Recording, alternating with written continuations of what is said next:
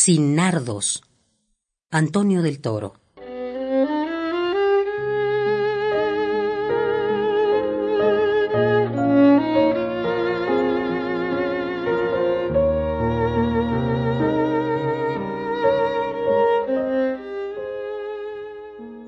Mi madre guardó la cortesía y el amor a los nardos hasta los últimos momentos.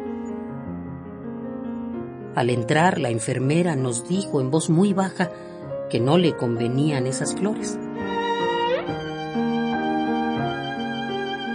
Nosotros, a un gesto de mi madre, que era adivina, sin chistar las retiramos, como hacíamos cuando llegaba a la casa un amigo al que le producían los nardos de sazón y tristeza.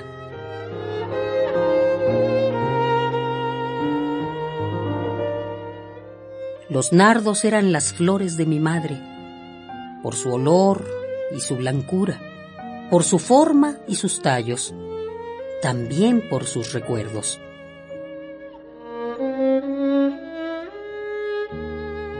En sus fiestas sabíamos que nardos y pasteles, el humo del tabaco y el sabor del café se mezclarían.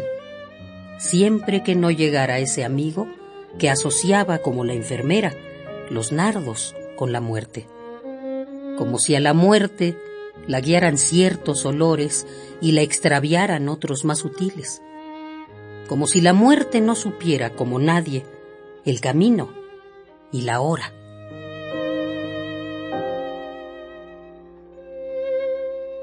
Sin nardos, Antonio del Toro.